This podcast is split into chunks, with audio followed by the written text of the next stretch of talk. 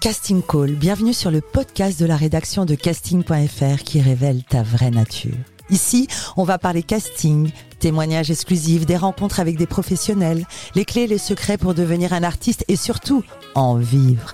Casting Call, c'est ton nouveau coach audio qui te permet de poser ton premier pas sur ton chemin de l'éveil et de la réussite. Ose enfin devenir celui dont tu rêves.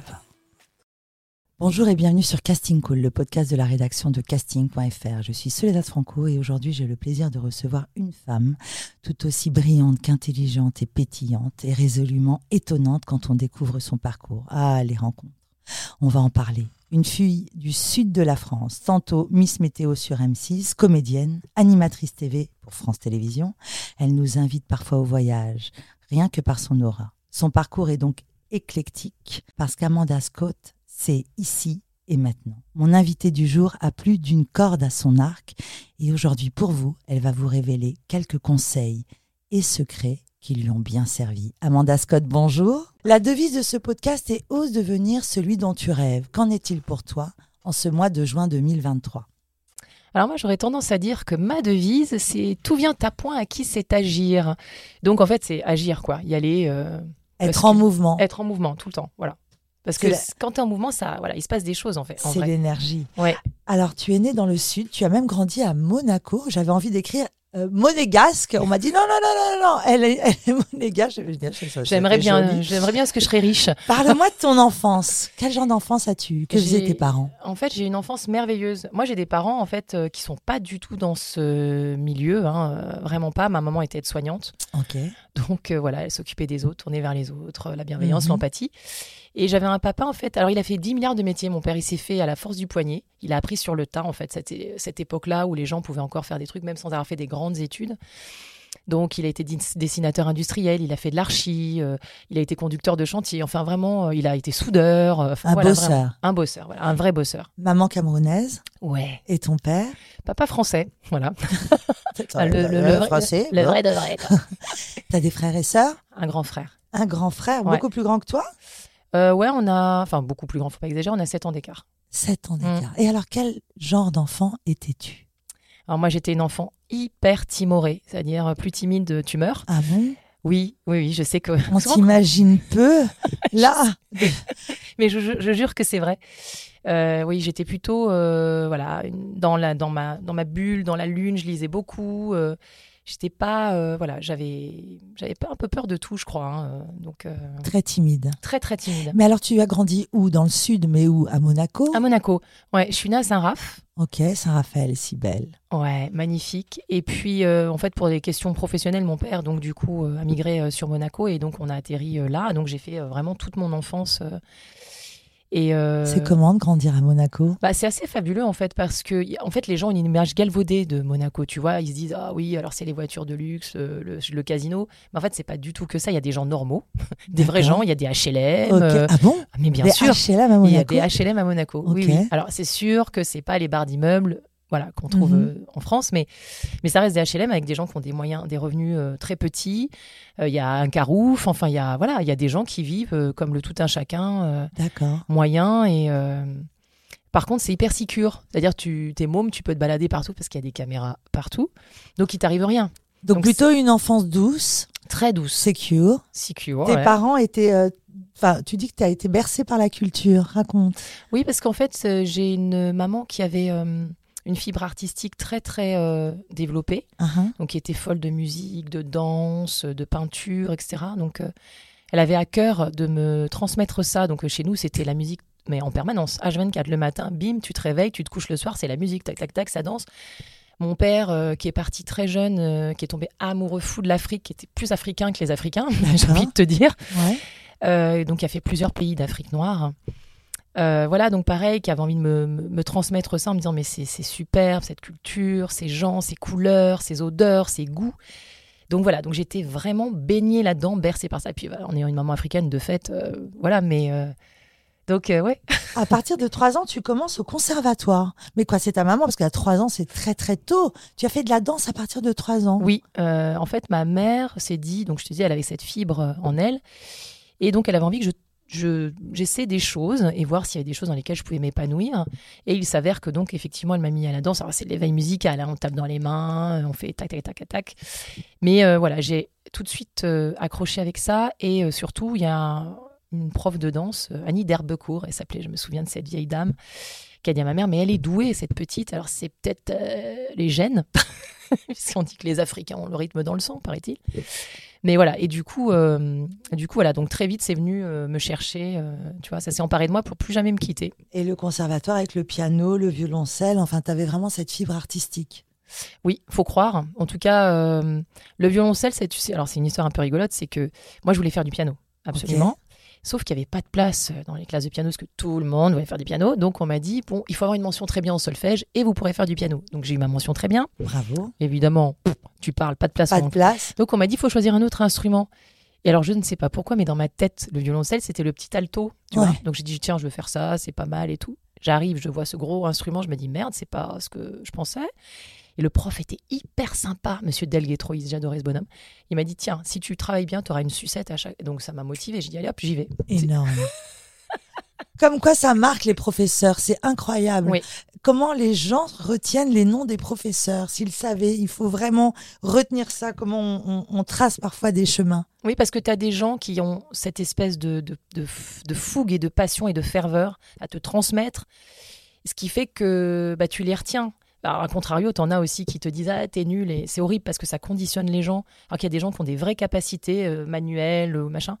Et parce qu'il y a une personne qui va leur dire Bah non. Euh, ils vont, tu vois, ils vont les mettre en échec. ah un destin. et je trouve ça dingue en fait. Euh. Et tu passais les mercredis après-midi au conservatoire. Tu, tu jouais pas trop avec les enfants, c'est ça? Ouais, j'ai. Ben en fait, oui, il y, a ce côté aussi, évidemment, où tu as moins le côté bande de copains, où tu te marres, etc., où tu es plus ben, dans le travail. Donc euh, les gammes, euh, les cours de danse, euh, ouais. Et à quoi tu rêvais à ce moment-là? Tu savais que tu allais embrasser une carrière artistique? ah, Pas du tout, je voulais être veto. Vétérinaire, tu aimais les animaux ouais. et tu les aimes sûrement encore Oui. et alors la danse, c'était bon une thérapie, mais alors comment ça a démarré tout ça? Raconte-moi quand est-ce que tu es arrivée à Paris? Alors, en fait, Paris, ça s'est fait parce que quand j'ai commencé ma formation de danse professionnelle, j'ai sympathisé avec une nana qui est ma meilleure amie d'enfance, d'ailleurs, Morgane, qui elle était une vraie parisienne, la vraie de vraie. Et en fait. Euh, Donc ça veut dire que tes études, tu te dis, je me lance en tant que danseuse professionnelle. Tu arrêtes les études.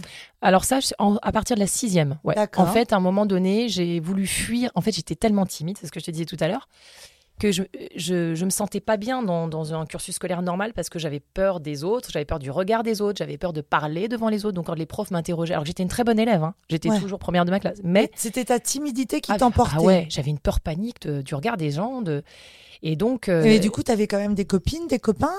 Bah pas tant que ça. J'étais plutôt une solitaire en fait. Euh, et donc, du coup, ouais, j'avais euh, cette appréhension, j'avais la boule au ventre quand j'allais le matin à l'école en me disant, oh là là là, si on m'interroge et que je dois parler devant les autres, ça va être horrible et tout.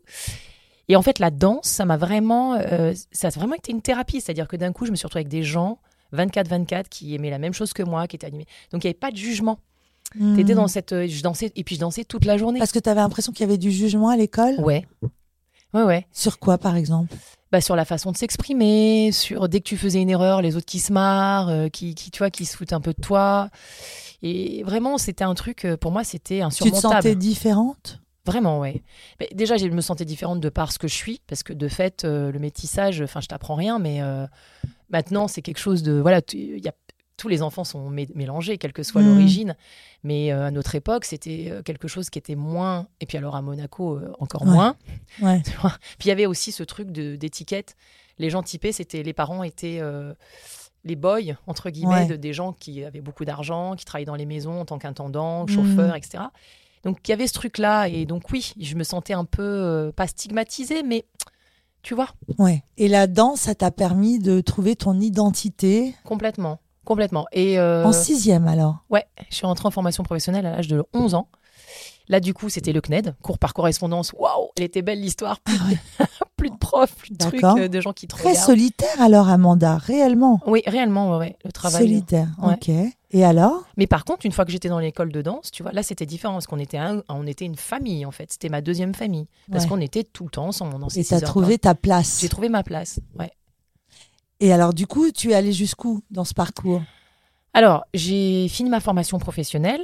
Euh, le seul truc, c'est que je me suis rendu compte, parce qu'on me dit toujours que j'étais une bonne interprète, mais j'étais une technicienne moyenne, tu vois. Et moi, je me rêvais euh, danseuse étoile, quoi. je me suis dit, bah, c'est chiant, c'est vachement de sacrifice. Au fini, je vais me retrouver dans le corps de ballet, à trimer comme une malade, mais pour pas vraiment de reconnaissance. Je me suis non. Mais c'était euh, quoi, de la danse classique? Danse classique, ouais. Ah, moi, c'était une formation classique, donc très rigoureuse, très, tu vois, le petit chignon, le petit hmm. truc et tout. Alors, par contre, c'est génial parce que ça aide hein, dans la vie après. Ça te structure à fond, même dans ta manière de travailler et tout. C'est fou quand même. Hein. Exactement. Euh, la rigueur, mhm. l'organisation, la discipline. Chose qu'on a du mal à transmettre à nos enfants aujourd'hui. C'est vrai. et alors, donc, tu arrêtes? Alors en fait, non, j'arrête pas. Je, mon amie donc qui est à Paris, Morgane, me dit bah euh, mais viens et tout parce qu'elle elle était rentrée donc du coup euh, sur Paris. Elle me dit mais tu vas danser sur des plateaux et tout. Moi je danse derrière des, chanteurs sur des plateaux télé, mais c'est génial et tout. Je fais ah ouais non je sais pas trop. Euh, bon. Et là t'as quel âge? Alors oh, là j'avais 17 piges. Ouais, toute jeune. Ouais. Et puis je me dis ouais. Alors elle me dit non mais viens, tu viens à la maison, tu viens en week-end tu verras, Paris c'est génial et tout. moi, Paris, ça me faisait peur hein, au départ. Je me suis dit, qu'est-ce que je vais aller faire à Paris? Je connais pas, je vais être perdue, la petite provinciale, tu vois. et en fait, non, non, ça a été, euh, ça a été une vraie révélation. Je me suis dit, Donc, ah tu es venue en week-end? Ouais, au départ, ouais. Au départ, je, me suis, je suis venue en week-end voir ma copine. Et, euh, et puis finalement, ça s'est transformé petit à petit. Euh, parce que du coup, j'avais un endroit où crécher. Ouais. Et tes parents, ils t'avaient laissé sans problème partir? Bah, Moi, j'avais plus ma maman déjà, ah, parce que j'ai perdu ma maman tôt. Hmm. Mais mon père, non, bah, mon père, il avait un peu les quand même les chocottes. Hein. Il s'est dit, oulala, là, là, là, et tout. Mais quand même. Te laisser, il oui. avait confiance. Oui, oui, oui. Et alors là, les rencontres à Paris, c'est ça qui est hyper euh, incroyable dans ton parcours de vie. C'est la chance et les rencontres. Euh, quand on te voit là, tu es si belle et, non mais c'est gentil. On, imagine qu'on peut te, croiser et, avoir envie de se retourner sur toi, mais mais euh, parle-nous de ta première rencontre à Paris. Alors la première rencontre, c'est Brice Campagnon, Brice Campagnon qui est mon ami et que j'aime par-dessus tout, que j'embrasse très fort d'ailleurs. Brice Campagnon qui faisait les castings pour Benetton, euh, Gap et tout ça, mais Monde. Et bon, je vois un mec arriver vers moi, tu vois, qui me dit dans la rue, dans la rue. Le fameux casting sauvage qui se fait moins maintenant. Mais c'est à l'époque, c'était euh, voilà, c'était le truc. On t'a arrêté dans la rue. Ouais. Et ce mec était absolument génial, mais il vient me voir et puis il me dit Toi, t'as une tronche euh, à faire euh, Benetton et tout. Je me dis Qu'est-ce qu'il me raconte celui-là Qu'est-ce que c'est? Et puis moi, je pensais que c'était un plan drague, tu vois. Je me suis dit Oh là là là là là, qu'est-ce que c'est ce truc? Et en fait, compte pas du tout. Et, et en fait, en l'espace d'une semaine, je me suis retrouvée, il est donc évidemment très sérieux, et je me suis retrouvée en Italie à shooter avec Olivero Toscani, qui était the enfin, le grand photographe euh, et je deviens des visages Benetton, tu sais, les grands visages. Mais je me souviens très bien de cette image. En plus des affichages de dingue partout dans Paris. Je m'en souviens très bien. Et c'est fou, quoi. Et je, me dis, mais je rêve, enfin, c'est quoi ce truc euh, C'est incroyable, enfin. Euh, moi qui arrive de, nulle part, que, qui connaît personne, et tout à coup il me tombe ça dessus. Enfin, c'était magique, quoi. Et il y a une autre fois, dans la rue, encore une fois, où carrément c'est l'agence Elite qui t'arrête. Ouais, un mec qui s'appelait Stéphane Pessimoro. Donc je sais pas s'il travaille encore chez Elite. Pareil, le mec, euh, il vient et tout. Euh, voilà, on voudrait que vous fassiez le concours élite. Euh, tu vois, genre, mon père, no way, ça n'arrivera jamais. Non, non, laissez-la tranquille. Et en fait, ouais, c'est ça, c'est pareil. C'est, il me dit non, non, mais on fait des sélections dans toute la France, mais vous, si vous êtes ok, vous allez d'office à la finale parisienne. Incroyable. Et tu l'as fait au Et je l'ai fait. Bon, j'ai pas gagné, évidemment, tu t'en doutes. ah bah non, je m'en doute pas du tout. Tu es d'une rare beauté. Mais alors, du coup, est-ce que tu le prends au sérieux, ce job de mannequin? Pas vraiment, non. Honnêtement, euh, je me dis que j'ai une chance inouïe. Ça, ce qui est assez fabuleux dans ce monde-là, c'est que du coup, tu es amené à rencontrer des gens que tu rencontrerais probablement jamais en venant d'un milieu qui n'a rien à voir. Donc c'est ça qui est dingue parce que. Et ce qui est chouette avec toi, c'est que finalement, parce que souvent on a ce désir, cette envie, cette détermination. Toi, c'est la chance, c'est vraiment les rencontres. Ouais, franchement. C'était ton chemin. merci, merci, merci la vie, quoi. Parce que là, pour le coup. Euh, et ce qui est, joli dans ton histoire aussi, c'est que cette timidité exacerbée à l'école par rapport à ton physique, tu arrives à Paris et ton physique fait qu'on t'ouvre euh, le tapis rouge. Ouais. C'est joli et paradoxal. C'est ouais, c'est vrai que c'est c'est vrai que maintenant que tu le dis, non mais c'est vrai que c'est étonnant. Mais je crois que ça m'a aussi permis, tu sais, de prendre une revanche sur les gens parce que, tu vois, ce truc de raillerie, de moquerie que je ressentais très fort euh, à une époque, bah là, d'un seul coup, d'un seul, ça m'a donné une espèce de, forme de légitimité. On n'est jamais légitime, vraiment, mais tu vois. De puissance. Ouais. Et du coup, je me suis dit, bah tiens, euh, lui, là, qui se moquait de moi. Euh. Et finalement, la rancœur ou se venger, on en parlait avec Jordan Deluxe hier, finalement, ça peut être un moteur parfois. Ah oui. Même certaines, certaines personnes vont te dire, c'est pas très noble comme sentiment, mais si, parfois, c'est un moteur. Oui, puis c'est hyper humain, en fait. Enfin, je crois que, en fait, il y a... peut-être qu'on pourrait appeler ça la résilience. On va appeler ça la résilience. Oui, je préfère. Ouais, t'as raison, t'as raison. Oui, parce que c'est c'est un truc de de, de, de, revanche positive. Voilà. Pas un truc où tu vas chercher à nuire aux autres, quoi. Donc, oui. Et ce qui est joli, c'est que tu continues les études. Oui, oui, merci le CNED. Ça, c'est quand même assez fabuleux pour les gens parce qu'il y a plein de gens qui finalement euh, sont, je pense, comme moi, qui ont qui aiment pas les profs, qui aiment pas le fait d'être interrogés, qui ont ce tu sais cette, ce rapport au, à l'autorité qui peut être euh, qui les qui les bloque en fait, qui hmm. les enferme, qui ont peur des examens. Et le CNED pour ça c'est génial quoi parce que tu te gères, donc tu travailles à ton rythme. Alors après, il faut quand même, parce que tu as des dates Il faut avoir une fameuse rigueur. Oui. Celle-là même que tu as appris en danse classique. Oui, mais tu sais, moi, je travaillais dans l'urgence quand même. C'est-à-dire ah. que j'étais plutôt. Tu... Dernière dans minute. Ouais, je, suis plus efficace. je connais. Donc finalement, tu te dis, je continue les études, euh, on ne sait jamais, je préfère être à l'abri. Oui, parce que, alors ça c'est merci maman, paix à son âme, mais euh, elle m'a dit quand même, ma fille, euh, t'es pas à l'abri d'une blessure, t'es pas, et donc tu vas faire quoi dans ta vie après si tu t'as pas un minimum de bagages? Et toujours dans cette idée d'être vétérinaire Ouais, bah, tu vois, c'était un truc, tu dis, ça, c'est un vrai métier. J'aime pas dire ça parce que, voilà, les métiers qu'on fait sont des vrais métiers, évidemment. Mais tu vois, pareil, les gens ont une image galvaudée. C'est-à-dire, ils disent, ouais, bah, eux, ils s'amusent, c'est que la fête, alors que pas du... ils imaginent pas la somme de travail. Le travail. Qu'il y a derrière ce que tu es en train de faire là, un podcast, de la prépa, le truc. Enfin, c'est pas du tout. Euh, c'est génial parce que c'est quelque chose qu'on fait avec notre cœur, avec nos tripes, avec notre âme. Mais c'est beaucoup, beaucoup de travail. Ouais. Ça, il faut pas que les gens oublient ça, tu vois, parce qu'on est quand même dans une société où on conditionne maintenant les jeunes en leur faisant oh bah t'as un beau physique donc ça va tout faire ça va euh, être mais facile non. mais non en fait non pas du tout mettons l'accent sur la formation et le travail ouais comment arrive la télévision? Alors là c'est bah, la télé ouais bah, en fait la télé il y a eu euh, une petite phase où j'étais encore euh, bah, j'étais même pas majeure mais parce qu'à l'époque de Monaco parce qu'il y avait TMC qui avait son siège à, ce moment-là à Monaco et il y avait une super animatrice qui s'appelait Isis, une très belle rousse, etc., qui faisait une, une émission pour les gosses. Et il fallait un espèce de trublion, euh, un petit clown, euh, tu vois, qui soit là. Donc, euh, on est venu me chercher là-dessus. Encore une fois, on vient te chercher. Ouais. Et moi, ça m'a éclaté de faire ça, franchement. Mais par quel biais on venait te chercher? Tu étais en agence? C'était quoi? Alors oui, parce que j'ai en fait une, une copine qui faisait un peu, c'était une enfant de pub. D'accord. Elle faisait plein de trucs, etc. Puis elle m'a dit, oh, tu connais pas une femme qui s'appelle Patricia Stark? À Nice, qui était une nana super, enfin qui s'occupait d'enfants. Et euh, elle me dit, tu devrais peut-être euh, t'inscrire, enfin, tu vois. Euh, j'ai dit non, je suis pas trop. Et en fait, c'est par le biais de cette dame, en fait, qui avait eu vent de ce. Enfin, c'était pas vraiment un casting, mais il cherchait un petit visage sympa pour incarner ces, ces trucs de gosse, quoi. Et il voulait quelqu'un de typé. D'accord. Donc voilà, donc c'est tombé sur ma pomme. Donc encore une fois, un coup de bol, ouais, je crois.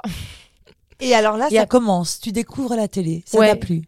Oui, j'ai trouvé ça fun, mais parce qu'il n'y avait pas d'enjeu. Enfin, tu vois, c'était un moment, euh, voilà. Euh, c'est pas, c'est parce que c'est devenu ensuite, tu vois. Ouais. Et alors, comment tu y viens à ça? Comment tu débarques à M6, toute fraîche, toute belle? Tu animes la, météo? Est-ce que quel est par où, par où tu es passée? Mais là, encore une fois, si tu parles de ces rencontres, mais c'est ça, c'est qu'en fait, à un moment donné, donc quand je faisais un peu de mannequinat, j'avais besoin de me faire des sous, t'imagines bien.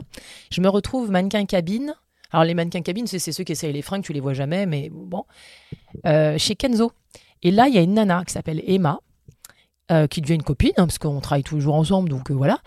Et elle me dit, oh, tu sais, je bosse pour M6, nanana, et ils veulent, je fais la météo, et ils voudraient une nana un peu typée, peut-être un coup fin. Je fais, ouais, ok, super toujours dans mon truc de me dire, je ne veux pas qu'on me voit. Moi, l'image, euh, moi, je voulais faire comme toi, là. Tu vois ce que tu es en train de faire, le podcast, la radio. Moi, je me dis, tout passe par l'avant, on s'en fout de la gueule que t'as, t'es vieux, t'es moche, t'es gros, on s'en fout, tu vois. Mais c'est vachement intéressant quand on t'entend, parce que ce physique euh, qui, euh, qui a fait que tu étais si timide, puis après, te donne cette chance et ça, ça, t'a amené une grande chance, finalement. Oui, franchement, oui, on va, va pas se mentir, c'est vrai. Hein, je, je... Après, tu sais, on se perçoit jamais vraiment comme on est. C'est-à-dire que moi, ça me surprend toujours. Euh, puis bon, tu vois, là, maintenant, enfin, quand tu es très jeune, euh, tu es peut-être plus axé sur ton physique. Moi, maintenant, euh, on s'en fiche. On s'en fiche complètement. le temps passe et tout. Mais. Et donc, elle te dit, on cherche pour la Miss Météo euh, oui, voilà. une fille typée comme toi. Exactement. Donc elle me dit, toi, tu veux pas aller faire le casting et tout Je dis oui, pourquoi pas. Ça peut être drôle. Mais j'y vais, mais sans aucune conviction et en me disant, ils me prendront jamais. J'arrive dans un parking. Je me dis, qu'est-ce que c'est ce truc? M6 reçoit dans un parking. je suis bourrée d'endroits. C'est quoi ce truc? Et on me dit, non, non, non, la régie, elle est là-bas. Euh, donc euh, voilà, donc je vais. Effectivement, il y a une porte euh, et derrière, tu as donc un green, quoi, un, un panneau vert avec tout ce qu'il faut. Et on me dit, tu sais lire un prompteur? Je dis, euh, non, enfin, j'en sais rien, j'ai jamais fait ça. Ok, bon, bah, tu vas, donc tu te mets sur le green, euh, puis voilà, tu vas montrer. Donc, euh, j'avais l'air, j'avais l'air d'une cruche, enfin, tu vois, parce que je savais pas où il fallait que je montre. C'était improbable comme truc. Et puis voilà, et puis je passe mon test. Et, et concrètement, bah, ça se passe en fait. Mais ce qui est assez bizarre, c'est que on me dit quand même un truc qui aurait dû me faire reculer. Parce qu'on me dit, bon, t'es noir, mais t'es pas trop foncé, t'as pas des traits trop négroïdes, donc ça va le faire. Ok. Tu vois, donc là, moi, de base, avec mon caractère en plus qui est un hmm. peu pourri, on va dire, j'aurais, ça aurait dû me mettre un stop. Hein. Et puis finalement, je me suis dit, bon, j'y vais quand même. Mais je me suis dit, c'est quand même dingue qu'on veuille quelqu'un de typé, mais en même temps, on te dit, c'est la vache qui rit, quoi. C'est, tu vois. Hmm. Voilà, pas de. On connaît, mais là, on est en train de parler dans les années quoi euh, C'est les années. On est début 2000. Années 2000. Donc encore le, le, le casting était encore un peu grossier et, c'était même une mode de mal parler euh, aux, gens. Mais explique-moi, parce que euh, lire un prompteur, passer un casting Comment tu te sentais? Parce que combien de femmes passent un casting, ratent, tremblent, sont mal, alors que c'était un désir. Toi, tu vas cool, sans trop y croire, mais du coup, il y a le talent qui est là tu es faite pour ça? Je sais pas s'il y a le talent. Je crois vraiment que, tu sais, quand tu te mets trop de pression, parce que tu veux tellement un truc ardemment, tu te mets une pression maximale. Donc, tu n'es pas vraiment toi-même et tu n'es pas naturel. Or que quand tu es dans un truc où tu dis ok il y a pas d'enjeu, ça me plaît, je vais le faire. Mais dans la au vie, pire je rate et il se passe rien. Voilà. Et au mieux, ça marche. Et le fait est que quand même dans la vie, on est tous passés par là. Tu tombes, tu te relèves. Et mm. c'est aussi ça qui fait ta force et c'est aussi ça qui fait un peu ton, ton tes aspérités et, ta particularité. Donc, euh, il faut pas le vivre comme un échec quand tu réussis pas. C'est juste, euh, ok, j'ai j'ai vécu une expérience et cette expérience, ça va me servir parce que la prochaine fois, bah, je saurais que je vais faire ça comme ça, je vais être plus détendu là. Et en fait, le fait de pas mettre d'enjeu, bah, je crois que c'est vraiment la clé. C'est-à-dire que toutes les fois où je me suis dit, ouais, ouais, ça va pas marcher ce truc, c'est là où ça fonctionne. Et toutes les fois où vraiment je me suis mis une pression maximale, bah, c'est là où je me suis heurté à un mur, alors que pourtant, j'étais préparée, j'avais travaillé, travaillé, travaillé, préparé le truc à fond.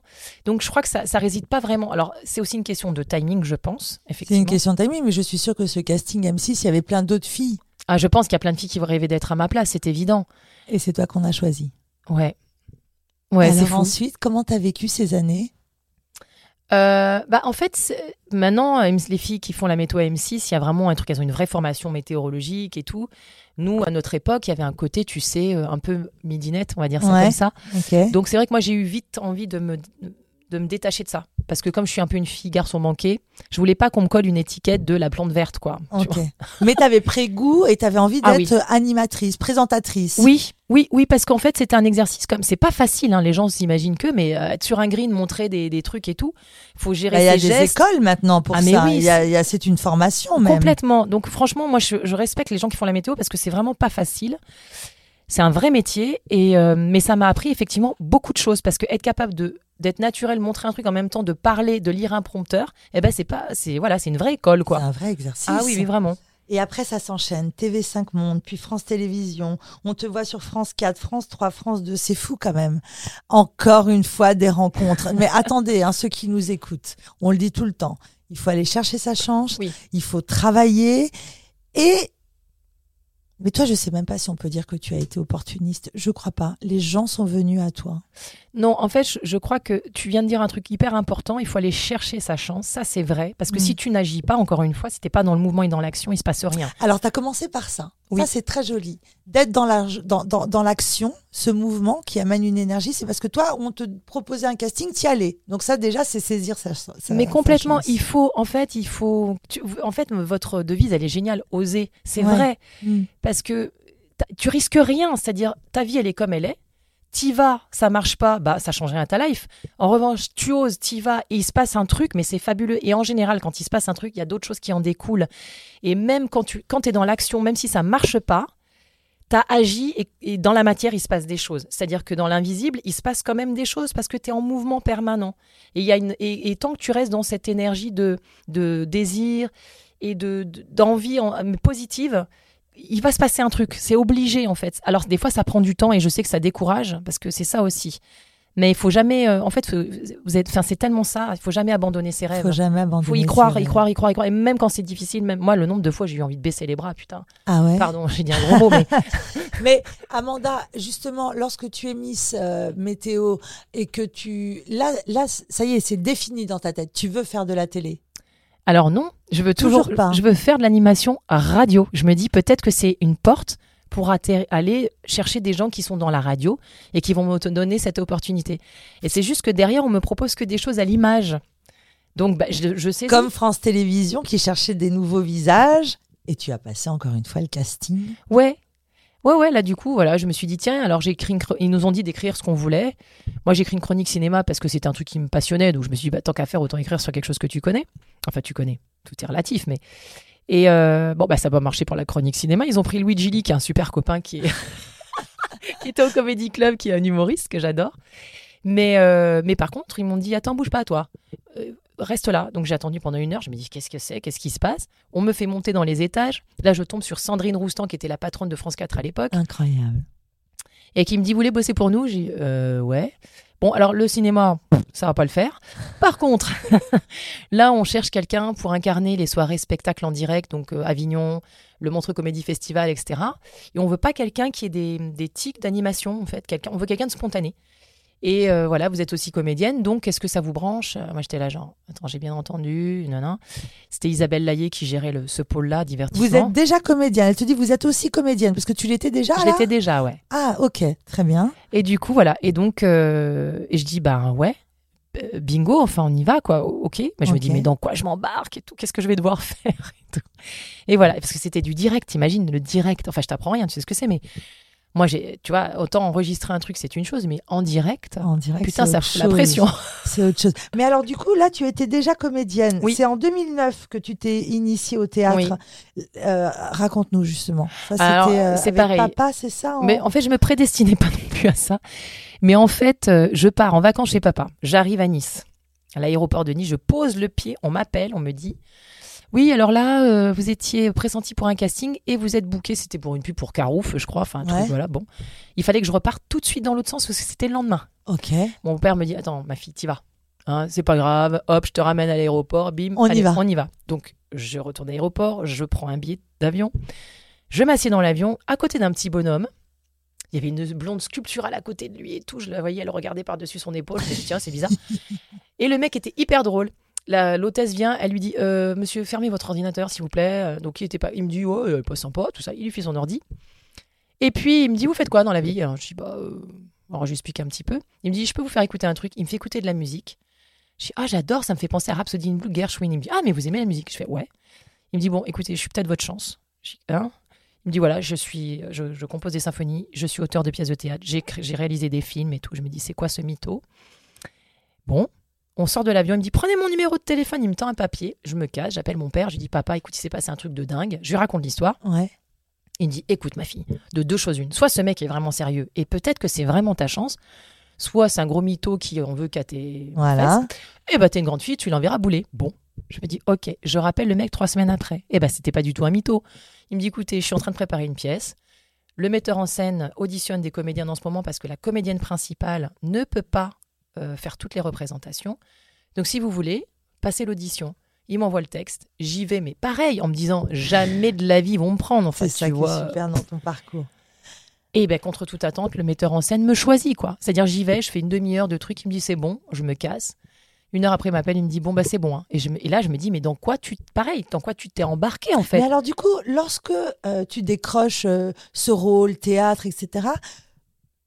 Comment tu prends en main les choses après? Est-ce que tu te formes, tu prends des cours de théâtre? Qu'est-ce que tu mets en place? Quand on te dit tu pars en direct à la télévision, comment tu reçois ce truc? Quand tu acceptes, qu'est-ce que tu en fais?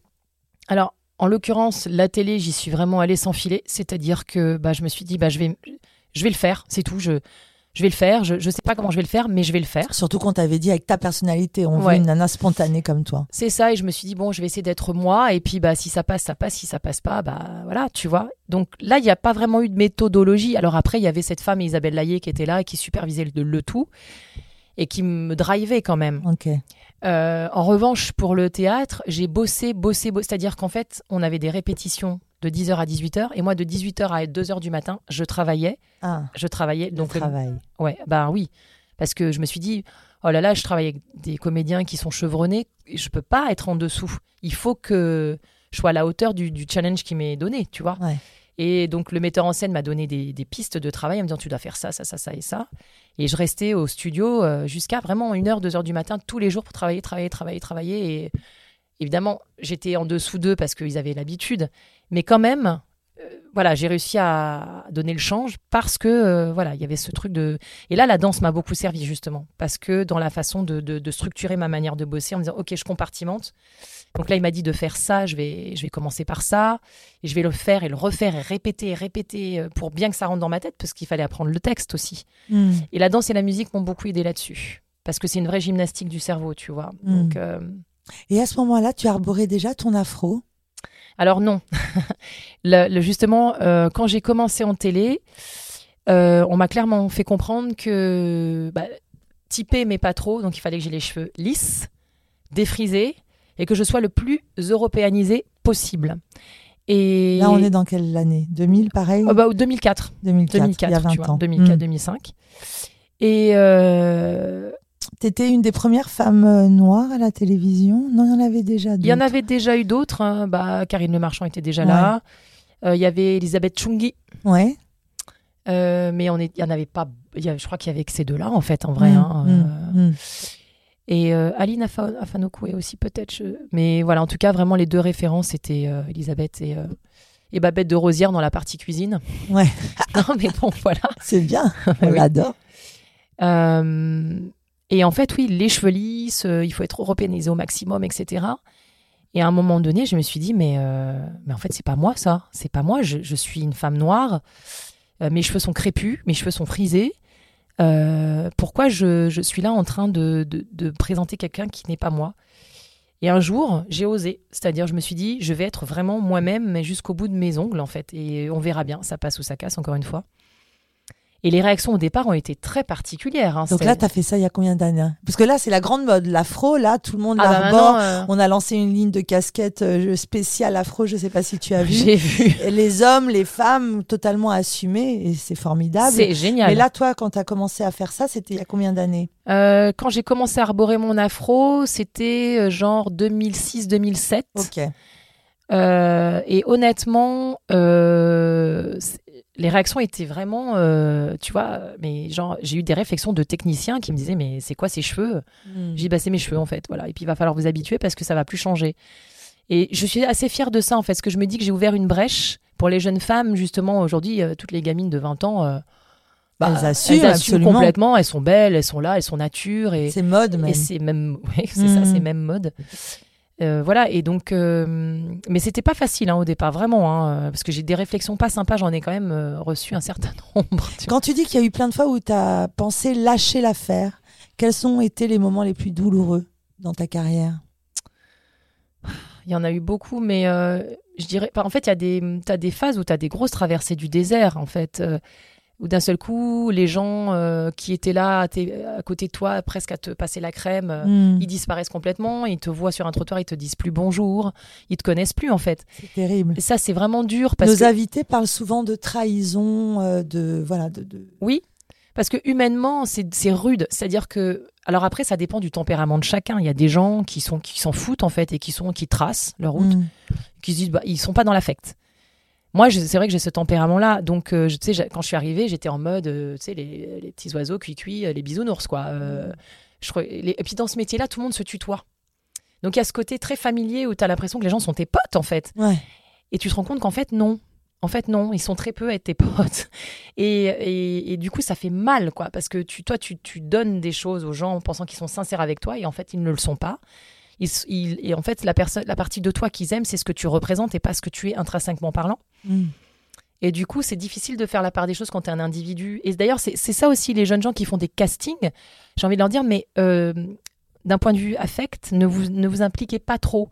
Parce que c'est, il faut ça, il faut faire la part des choses entre ce que la personne que vous allez représenter dans le casting et dans ce que vous voulez faire en tant que chanteur, danseur, euh, designer, que sais-je, et la partie l'humain que vous êtes. C'est mm. vraiment deux choses bien distinctes. Et on a tendance à, à faire le, à pas faire le distinguo entre les deux. Tu vois, mm. souvent. Et quand tu es très jeune, c'est dur en fait de, faire. Quand, ah, bah, quand tu avances en âge, là oui, tu arrives à faire la part des choses, mais quand tu es très jeune, non. Mm.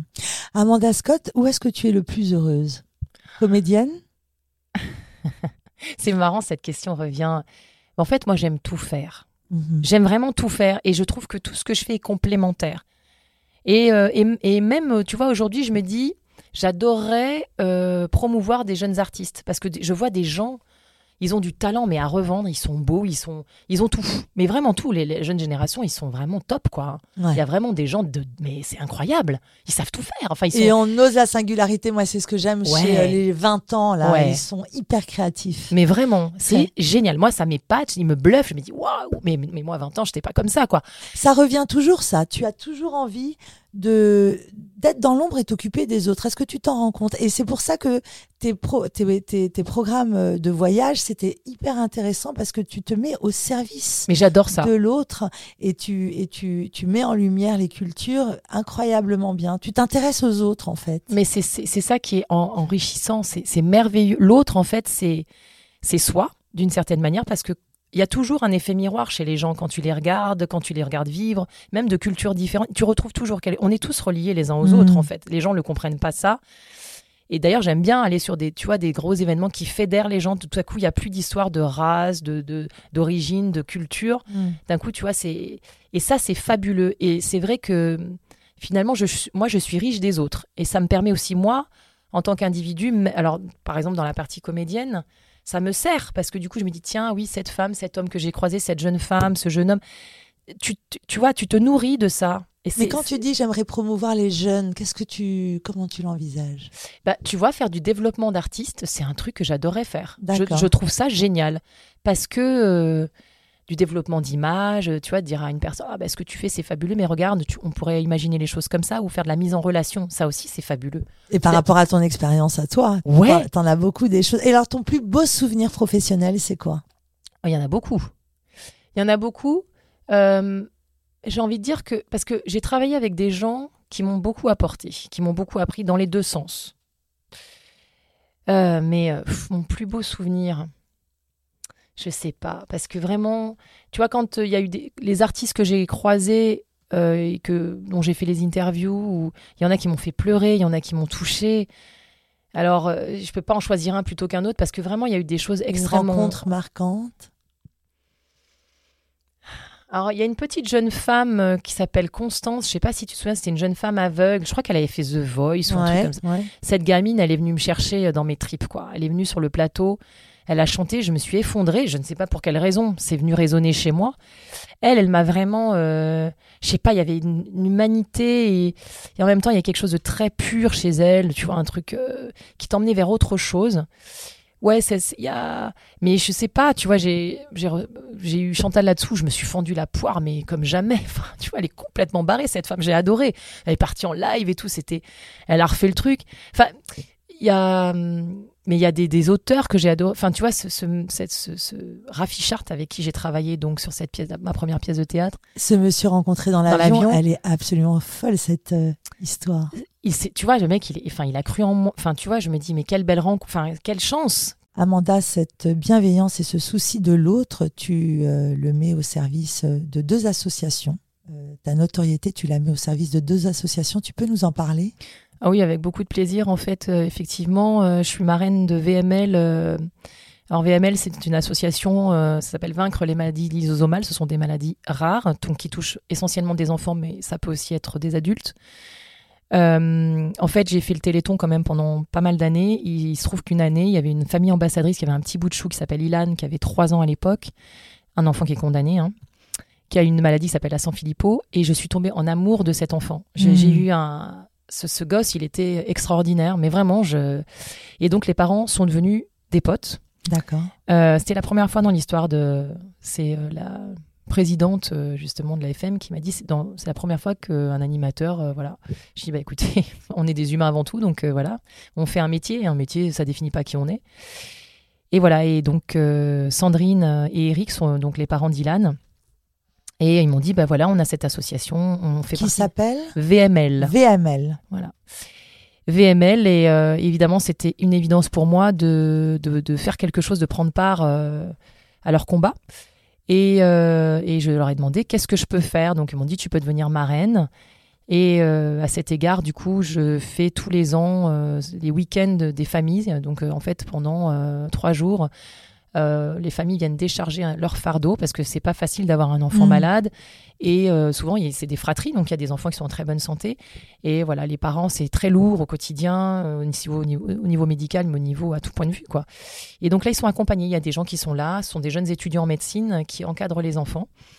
Et les parents peuvent se poser. Il y a des professionnels qui leur donnent aussi donc des conseils, qui leur expliquent un petit peu les avancées au niveau de la recherche. Donc voilà, donc euh, et puis quand je peux, il y a aussi, je, je, je financièrement, j'essaye de, participer. Enfin voilà, j'essaye de, et puis j'en parle du, au maximum parce que malheureusement, contrairement à des grosses associations comme Ella ou ces gens qui ont une vraie médiatisation, et ben ces petites associations, elles ont besoin, voilà, qu'on les aide et on n'en parle pas. Euh, et, c'est hyper important la com. Euh, donc, qu'est-ce euh, qu'on peut faire? On peut les suivre sur Instagram? J'imagine on peut faire des dons aussi. On peut faire des dons, mais ça peut être des choses vraiment. si vous êtes sportif et vous faites des courses, eh ben, ça peut être au profit de l'association. vous êtes artiste et vous faites un spectacle, il pourrait y avoir, par exemple, je sais pas, 50 centimes, 30 centimes de reversés à chaque vente de billets mhm. pour une session, hein, pour voilà, et ça les aiderait considérablement. D'accord. Euh, et vraiment, euh, ils ont, enfin, c'est des familles, euh, c'est vraiment dur ce qu'ils vivent. Et ces enfants, ils ont rien demandé à personne. On, en parlait tout à l'heure, le fait d'être maman, c'est vrai que ça vient, ça, ça, touche parce que même si c'est pas nos enfants, ce sont des enfants et les enfants c'est l'avenir et, et c'est hyper rude de voir des enfants, des enfants, des ados qui souffrent de maladies. Et par ailleurs, il y a cette autre association, donc Sourire à la vie, donc là, qui est basée à Marseille. Euh, voilà. Euh, Frédéric, qui est euh, le, fondateur de l'association, qui est un garçon absolument génial et qui est hyper investi avec ses enfants. Il a même adopté une petite fille qui souffrait d'une, voilà, qu'il a qu'il a suivi. Elle a demandé à ce que ça devienne son papa. Donc il a adopté cette gamine. Qu'est-ce que c'est que cette association? Alors là, c'est Sourire à la vie. Ce sont des enfants qui sont atteints de cancer. D'accord. Euh, voilà, donc ils sont pris en charge. Euh, on leur apporte de la mobilité. Ils les emmènent en voyage. Euh, et puis il y a les soins évidemment qui sont, mm. leur sont procurés. essayer de leur donner les meilleures conditions possibles dans leur, pendant leur hospitalisation. Et quand tu dis que ce monsieur a adopté une petite fille, ça n'a rien à voir avec l'association? Si, parce qu'en fait cette petite faisait partie des enfants qui ont été pris en charge par l'association parce qu'elle souffrait justement d'un cancer. Elle, a été en totale rémission, Dieu merci. Et en fait, pendant tout le. Il l'a accompagné, Frédéric, euh, c'est un garçon vraiment extraordinaire, il l'a accompagné pendant, euh, pendant sa convalescence et pendant. Et en fait, il a été tellement proche et là pour elle qu'elle a voulu que ça devienne son papa euh, officiellement. Donc il y a eu un truc avec la maman. Enfin, c'est merveilleux cette histoire. Et Grand Corps Malade est donc le parrain de, officiel, enfin, la, figure vraiment de, cette, de cet assaut qui porte depuis des années avec beaucoup de ferveur et euh, voilà. Et on a un gala chaque année. Enfin, moi, je l'ai animé euh, deux trois fois. Euh, pour récolter des fonds justement pour l'association. Alors il y a des gens qui viennent, voilà, des mises en mise en aux enchères, voilà, de gens qui et, voilà. Et c'est et c'est pareil, c'est important parce que ces enfants-là, ils vivent une vie qui est compliquée. Il y en a certains qui s'en sortent, mais pas toujours. Mmh. Et les, les, les thérapies qu'ils subissent sont lourdes et il faut leur donner de l'espoir et leur donner voilà qu'ils aient une vie entre guillemets à peu près normale alors qu'ils sont hospitalisés et que voilà leur quotidien euh, et sont et en fait ces enfants c'est une vraie leçon de vie parce qu'ils sont ils se plaignent jamais. Hmm. ils sont extraordinaires. Ils ont cette innocence mais c'est dingue c'est dingue. Ils, ils ont envie de vivre. ils ont le bah, sourire à la vie c'est ça. Ils sourient hmm. eux ils sourient à la hmm. ils ont le smile tout le temps. Ils se plaignent pas et toi tu dis et ça fait relativiser sur nous en fait sur nous euh, on est toujours en train de se plaindre j'ai ça, je me suis levé, j'ai la tronche de travers ce matin. Putain, mais quand tu les vois, tu dis mais non, mais j'ai pas le droit de me plaindre en vrai. Enfin, c'est et après ça fait aussi prendre conscience de nous en tant que mère de se dire mais j'ai cette chance d'avoir des enfants en bonne santé. En bonne santé. Et en bonne euh, santé. Merci, merci, merci, merci. Merci, merci, merci. tu es dans la web série humoriste, euh, humoristique, pardon, La Pilule. Ouais. Merci Nathalie Marquet et Aurélie Rumeur. T'es ravie. Mais attends, mais, mais c'est une super. Alors d'abord, c'est une super aventure euh, humaine. Humaine. Parce qu'encore une fois, ben, Nathalie Marquet, euh, Pernod qui est, bah, voilà, qui est une amie, hein, je peux le dire, je l'aime beaucoup. qui est une femme extraordinaire, et puis Aurélie Rumeur, qui est son amie que j'ai rencontrée, qui est aussi une femme fabuleuse, qui a un parcours de vie génial, qui sont aussi dans le, bah voilà, dans le don. On aide les autres, euh, aussi bien les jeunes que les plus vieux. Voilà, il n'y a pas de. Et cette série, elle est drôle. Non, mais vraiment, cette idée de faire ça dans une pharmacie, mais qui pense à ça? Enfin, tu vois, c'est drôle. Et. Euh, et on, a, on rigole, quoi, vraiment. Et puis c'est pareil, c'est des rencontres. Les techniciens qui travaillent sur le projet sont géniaux. Euh, les autres comédiens qui sont venus, qui sont pas nécessairement, il y en a qui sont pas nécessairement des comédiens, mais qui sont prêtés au jeu. Enfin, voilà, c'est pareil, c'est des rencontres, c'est des gens, c'est une synergie de groupe euh, au, profit d'un projet. Tu vois. Et tu as un projet au théâtre qui arrive également. Ouais, alors. Alors dis-nous tout. C'est quoi encore ce truc? Bah écoute, euh, en fait, il y a trois trucs en, qui sont un peu dans l'air. Euh, un projet d'un auteur qui s'appelle Thierry Mourgeant, qui est un mec génial, qui c'est de l'absurde mais poussé à son paroxysme. une pièce complètement louvdingue qui s'appelle Le Voisin. Euh, voilà, euh, où euh, pour le moment, en tout cas dans la distribution, il y a Loïc Legendre, qui est un comédien extraordinaire, Maude, pareil, qui est une, comédienne hors pair, et Philippe Dussault, voilà, qui sont des gens top. donc ça, j'adorerais que ça se monte parce que c'est complètement mais c'est barré mais barré bien enfin tu vois c'est c'est une belle écriture c'est enlevé c'est c'est drôle euh, un autre projet d'Annabelle Milo, qui est une super comédienne, super auteur. Enfin, c'est elle, pareil, elle est comme toi, quoi. C'est un couteau suisse, cette femme, elle sait tout faire. Et euh, alors là, c'est des brèves, en fait. Ce sont des brèves du C, ça s'appelle les brèves du C. Euh, elle fait un petit peu un, flashback sur ce qu'on a vécu pendant le Covid, mais de manière. c'est vrai, pareil, c'est drôle et en même temps c'est plein d'émotions et c'est. Voilà. donc, ça, c'est un super projet aussi. Euh, voilà, et donc euh, c'est des deux projets qui me tiennent à cœur. J'espère vraiment. Et pareil, la distribution est géniale. Il y a une comédienne qui s'appelle Catherine Lefroy qui est top. Alain Bouzy qui est complètement starbé et qui est génial, euh, qui est un comédien mais merveilleux. Et, et Romain, enfin voilà, c'est donc voilà, donc c'est des projets. Amanda, tu, tu travailles beaucoup, non? Ouais, mais il faut. Raconte-nous un peu ton ton hygiène de vie au quotidien. Alors moi, je suis une fille chiante. Hein. Je picole pas. Je crois que tu fais du yoga. Je fais beaucoup de yoga, beaucoup, beaucoup. Ça fait depuis 15 ans, ça fait partie de ma vie. Donc j'ai une routine le matin. Je me lève avant les enfants. Ouais. je fais mon truc, tu sais, euh, histoire de mettre euh, en condition. Euh, c'est un quart d'heure, hein, c'est rien. Elle est face à moi, elle a un physique absolument fou. ses bras, ses épaules. Tu ah bah, es divine. Je peux retourner le compliment. Non, hein. non, non, c'est ah bah toi la plus belle. Si, si, si, si, non, non. Euh, donc voilà, donc je fais un, truc qui s'appelle le shootaïdo que je, vraiment je conseille à tout le monde, même les jeunes gens justement qui veulent passer des castings.